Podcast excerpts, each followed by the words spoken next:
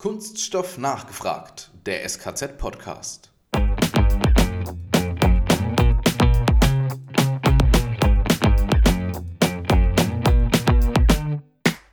Yeah, half the project is about, of course, the machinery, but all the, the other half is like about the knowledge, like the information. How do you work with HDPE versus polypropylene versus polystyrene that are really radically different plastics? Yeah, that's been a lot about what precious plastic is about is aggregating and developing how to work with this material on a small scale.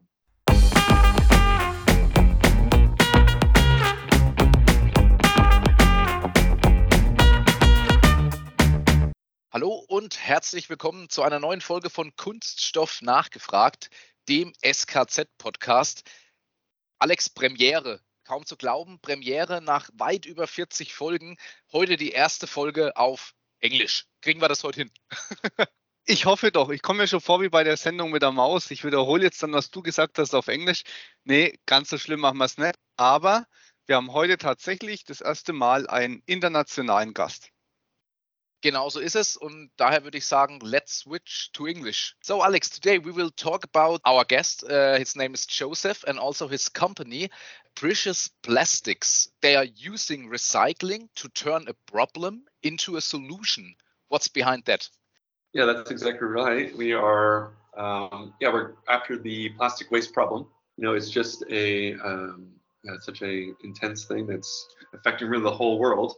So we're trying to take a different approach where we use small scale machines, open source, that people can build locally to start turning this plastic waste into new products. Okay, so Joseph, um, just just a few words also to you personally. Uh, who are you, what are you doing, and where you're basically sitting at the moment? Yeah, so my name is Joseph Klatt. I'm the managing director at uh, Precious Plastic. And um, our, our, team is a bit distributed around uh, Europe mostly.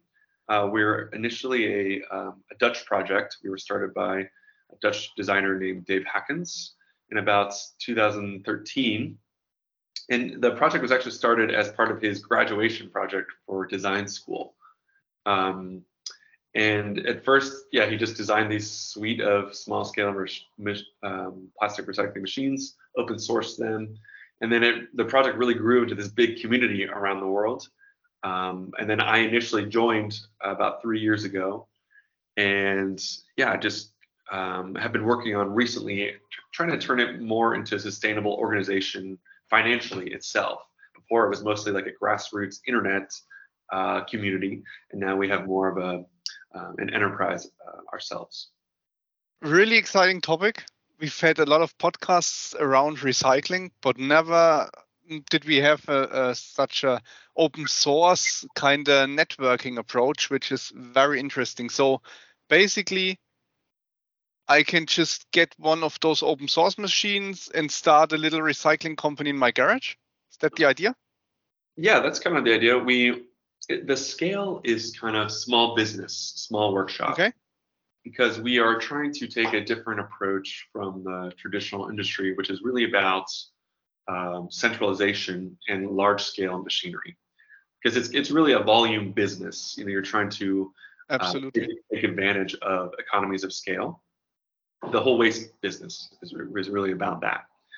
And um, at Precious Plastic, we are, we're trying to take a different approach that is ideally more accessible to people because getting your hands on some of that um, centralized large scale machinery is is quite difficult for a lot of entrepreneurs because of the, the high capital cost. And so our machines are designed to be small scale and accessible um, first of all from like a design perspective so we design them so they can be built locally anywhere in the world. And yeah so we, we pick certain materials and components that are really accessible um, you know from the electronics to the steel the, the the framing of the machine. And that's to make it accessible to build also cheap enough for an entrepreneur to really um, to start a small enterprise with either building or buying this machine and then yeah start a small scale business where you're just focusing on the waste the, the plastic waste around in your local area so kind of on a neighborhood or on a small uh, small town uh, scale and you're trying to keep the waste local. So you're really trying to see it as a resource Mhm. um, and then turn it into a new product, which you can also sell locally. And then you're not really taking, um, you're not tapping into the traditional system, which is yeah about central centralizing the, that waste, maybe shipping it to another country across the world. Um, instead, keeping it very very local uh, to try to create a local circular economy as much as possible. Okay, so basically, it sounds to me like you combined a great idea, some idealism, and a good bit of fun. Um, can you tell us how it started? You told me the the founder was a designer at first. So, where's the design aspect? Yeah, yeah. It really started as a design project. Um, Dave, Dave, the founder, he's from the Design Academy of Eindhoven in the Netherlands, and yeah, they, they take an innovative approach to design because it's it's not just about you know product design, thinking about the, the end product or the machine, like industrial design, but really how do you design for a social problem like the plastic waste problem? And when he was doing his research about you know why is the, the plastic why why is it such a, a problem around the world? Uh, Dave was doing some traveling in Southeast Asia, you know, one of the worst places for um, the plastic waste problem from a visible standpoint, just because you can see it on the beaches, in the, in the waterways, etc. You know, we're lucky to live in areas where it's much more, it's harder to see. You know, it's still very present, the plastic waste problem. You see plastic, single-use plastic everywhere. Um, however, you know, we have good waste management infrastructure, so you don't see it as much. But there you do, and he was trying to figure out, okay, why is this, and what can I, what can I design um, that helps address this problem. So it started, yeah, really with these small scale open source machines that shred the plastic waste into small granulate, and then a few different production machines that could turn it into a new product. Because the part of the problem was that he saw was there was not a lot of information um, or technology available on a small scale to, to be able to do this for an entrepreneur again, it was all about that large scale infra, uh, infrastructure, which is hard to get. And then there's not a lot of knowledge uh, about how to turn uh, plastic waste into new products because it's really a mass production material and technique. You know, it's scaled from a new invention, plastic, in like the 1850s, um, and then really became popular in the post-war post-war period into a mass production technique. So it never had like a craft period, uh, like wood and metal had, you know, hundreds of years to develop as a craft. And some of that knowledge has been has been lost, but you know, there's still metal workers and, and woodworkers around. But people were not used to working with plastic on a small scale. And so, yeah, half the project is about, of course, the machinery, but all the, the other half is like about the knowledge, like the information. How do you work with HDPE versus polypropylene versus polystyrene? that are really radically different um, uh, plastics. So yeah, that's been a lot about what precious plastic is about is aggregating and developing um, how to work with this material on a small scale. It's pretty cool. I was uh, fascinated by all the products. Like it's, you see the design approach. Uh, precious plastics is coming from by all the really innovative products. A lot is furniture, and yes, Matthias, there's there's a park bench as well yeah, of course, but much. like, but uh, chairs and so on, like it's a it's a really cool idea.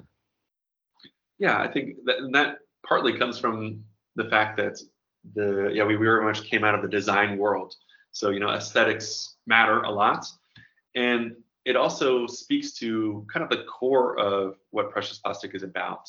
And, and the name says it all, really. Precious plastic. We're trying to uh, change people's perspective around the fact that plastic is should not be viewed as a single-use material, but should be preserved for those items that um, have a long-term use because this is a long-term material. You know, it's going to be around for hundreds, uh, if not thousands, of years. So how do we use it in really an appropriate way? Um, that's kind of been you know, a mission of, of precious plastic and change people's perspectives around the way we use this material. And part of that is through the products that we uh, make.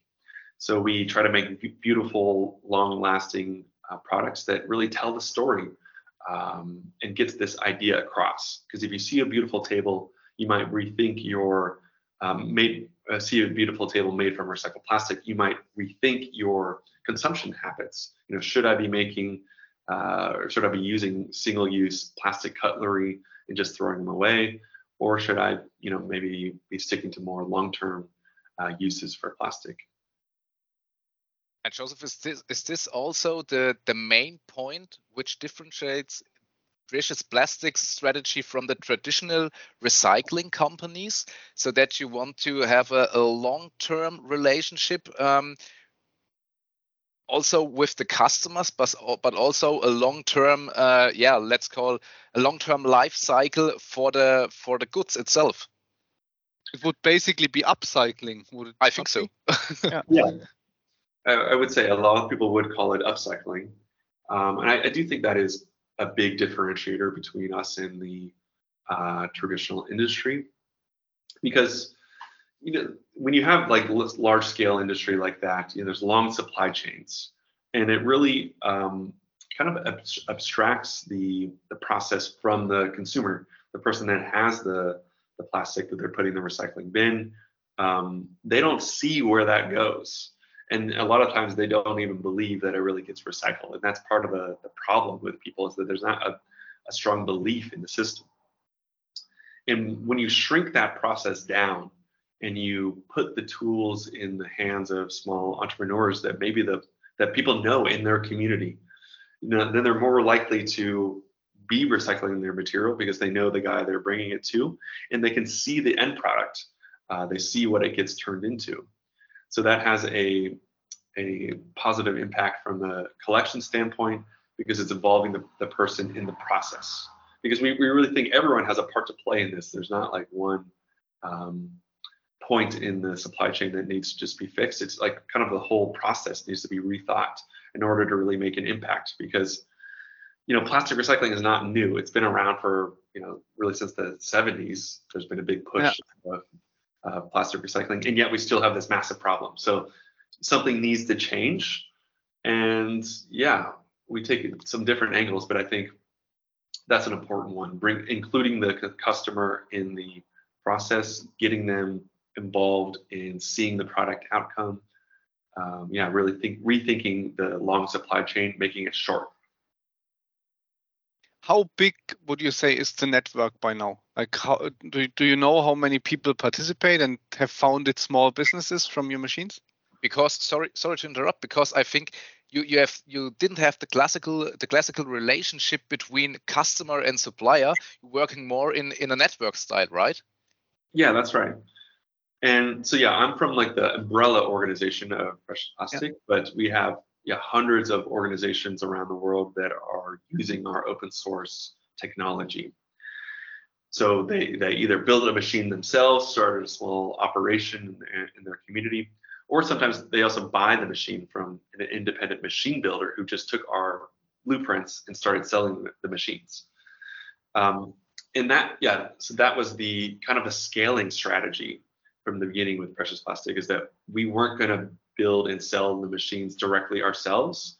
We were going to uh, design them and make the blueprints open source so that we could scale very quickly across the world, but without needing to control the distribution and the um, you know like franchising or something like that. We we just basically made everything available open source for free and said, hey, we're encouraging you entrepreneurs to go out there, use this technology, and start your own operation. And I, I, think that did bode very well for us in terms of scalability uh, yeah. because it happened pretty pretty quickly. Um, but one of the things that's difficult with open source is then tracking. You know, how do you how of do course. we really know? we don't. The, the honest answer is we don't really know uh, precisely how many people are actively using our machines or our, our product designs um, across the world.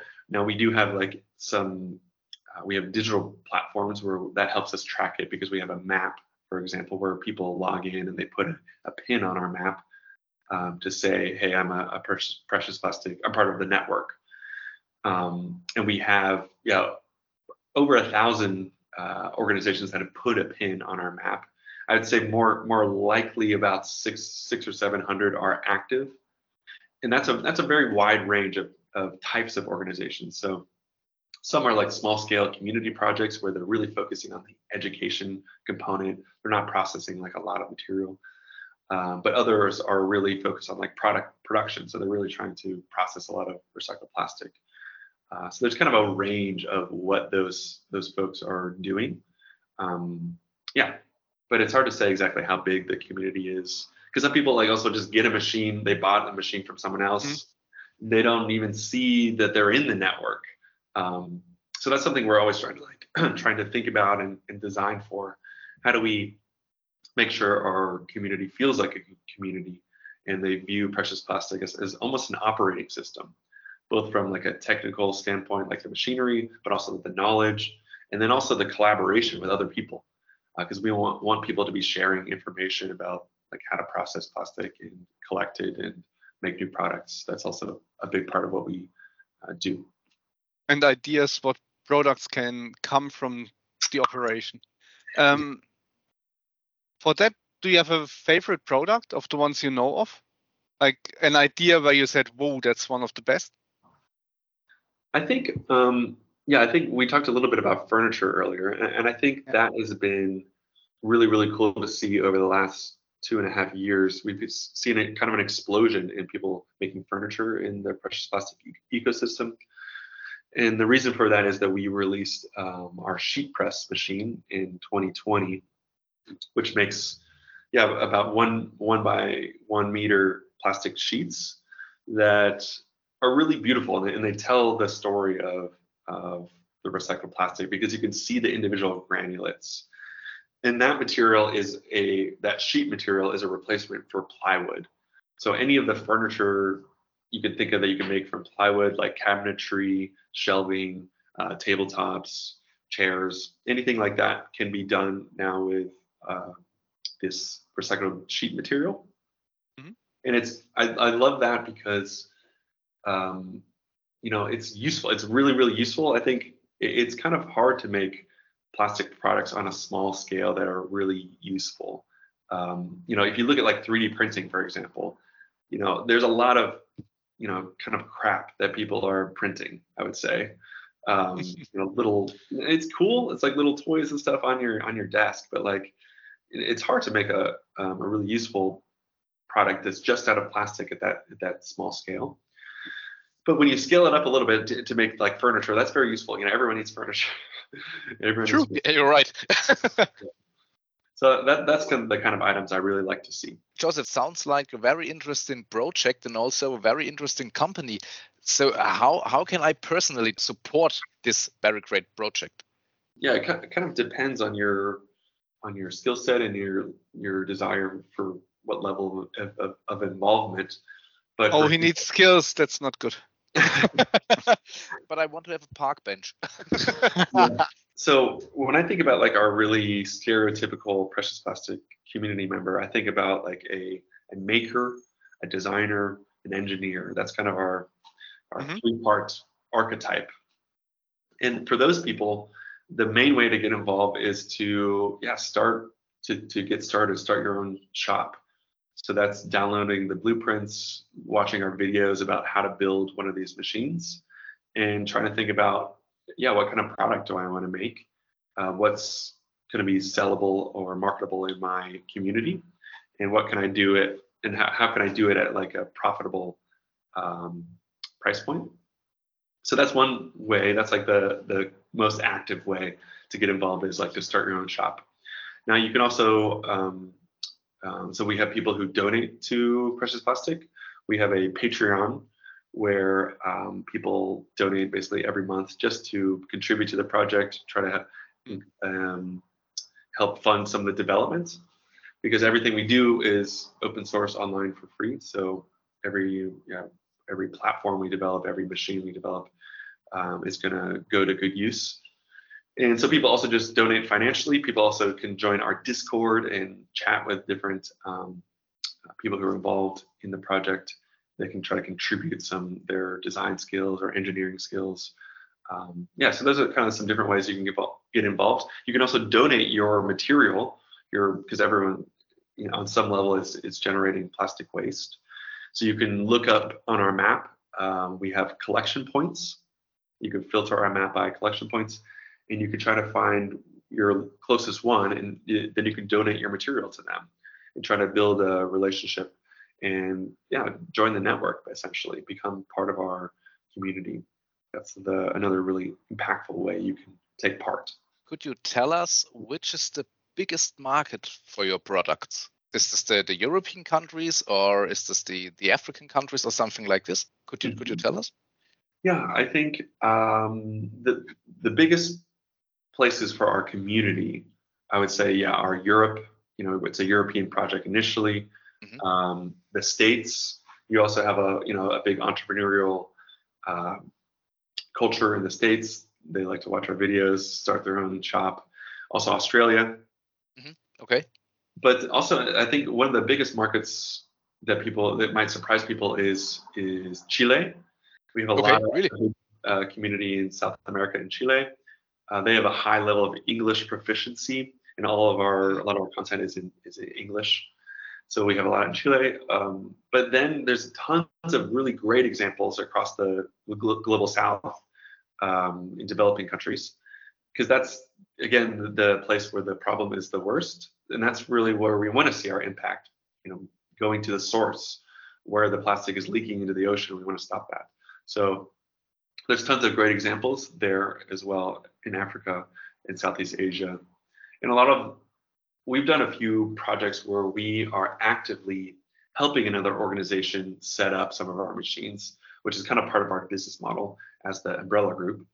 And a lot of our projects are yeah, focused in those yeah, big problem areas. So we did a project last year in um, the Sahara Desert in Algeria with the UN Refugee Development Agency, where yeah, we were in the refugee camp trying to figure out how do we uh, curb some of this plastic waste that's, that's getting out into the environment. It's like littered in the, in the desert. So we brought some of our machines and set up a, a, precious plastic um, enterprise there, ran by the refugees to process the plastic waste in the camps. Now that you started on the small scale, we've talked a bit about that small scale uh, versus big scale. Um, if you think of it as a whole, if like the consumer do, does its part and the companies do their part, would you say a real circular economy for plastics is possible? You know, I think so. I, I think we do have to be realistic about the material and about the logistics of collecting, um, processing, and distributing plastic.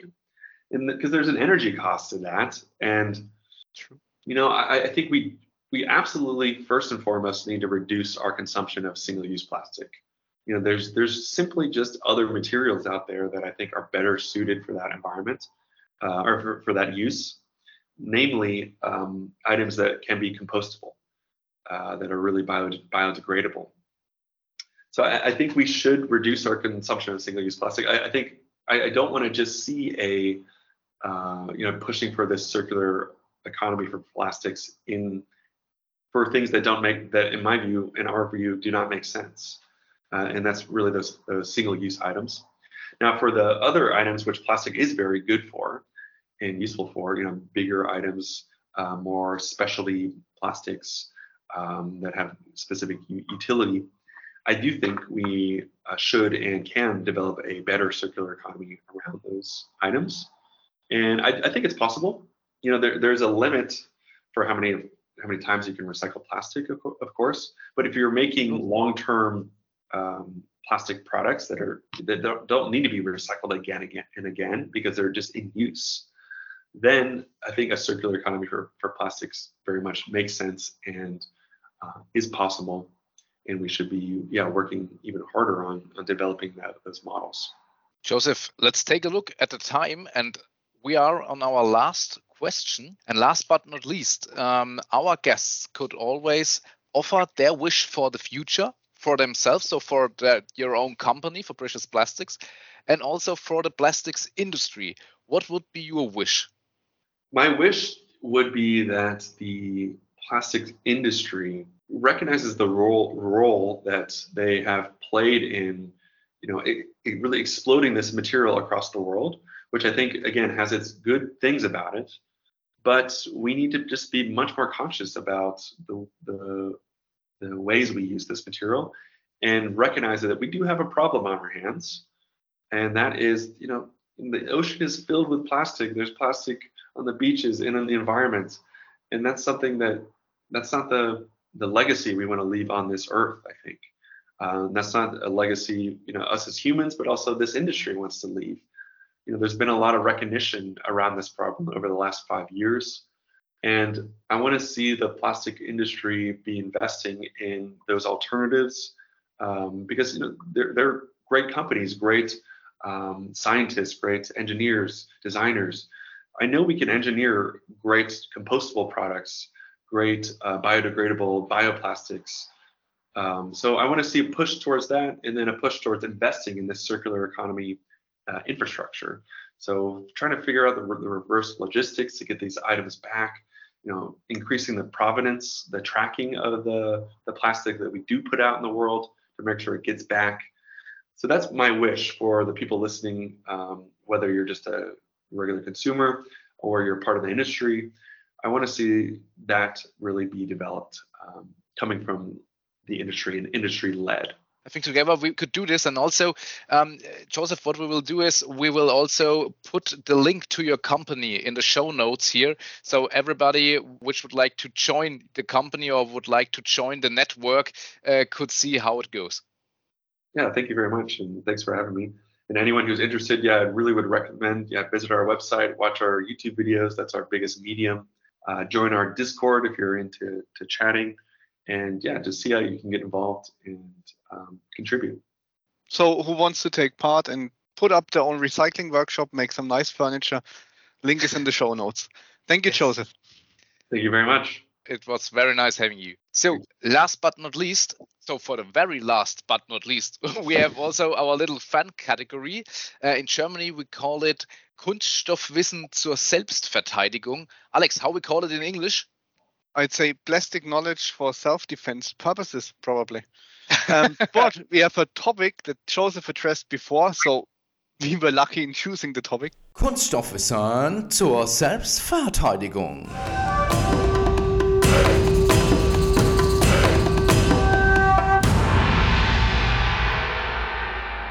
What is the difference in between biodegradable and bio-based plastics? That is easy and complicated at the same time. But put it simple. Biodegradable plastics will degrade or rot, so it is a way to fight plastic waste. Let's call it natural recycling, just like plant parts will do in your compost. However, not all biodegradable plastics can be put on the compost, so some need a certain amount of heat and so on. So they need to be degraded industrially. Yeah, and bio-based plastics, Alex? Bio-based plastics are something completely different. They are produced from natural origins such as plants, animals, or microorganisms. Those are not made from oil, but may have properties that are similar to other plastics. So the source of the plastic is different. The outcome can be the same. So they should not end up in nature. Absolutely. And I think best way is to recycle. But I'm sure Joseph agrees or not. Yeah, I do uh, agree. But there is a lot of misinformation um, and kind of technical ambiguity around the difference mm. between biodegradable and bioplastics. And we, we actually made a machine, a small scale uh, precious plastic type machine to process waste material. So you can make uh, biodegradable waste material. So you can make like bowls and cups from things like coffee grounds or tea leaves, orange peels. So we kind of took our idea around plastics and we made it also for biodegradable uh, products as well.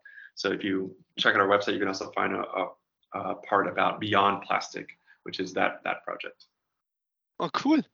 Yeah. pretty cool thing. Alex and I we will be the first uh, ones who want to try. that was our premiere for the first English podcast and now we will uh, switch to German. Alex, das war's, die erste Premiere unseres Podcasts Kunststoff nachgefragt in Englisch. Ja, mal schauen, ob weitere folgen. Ich war schon ein bisschen äh, mehr nervös als sonst. Inzwischen haben wir Routine, aber das war doch wieder äh, Premierenfieber. das war auch mal für mich wieder was ganz Neues. Und ja, auch heute war ich auch leicht nervös in der Magengegend. Lasst uns einfach mal eure Kommentare da, wie es euch gefallen hat. Wir freuen uns drauf. In, dem, in diesem Sinne, macht's gut. Euer Matthias und der Alex. Wir hören uns.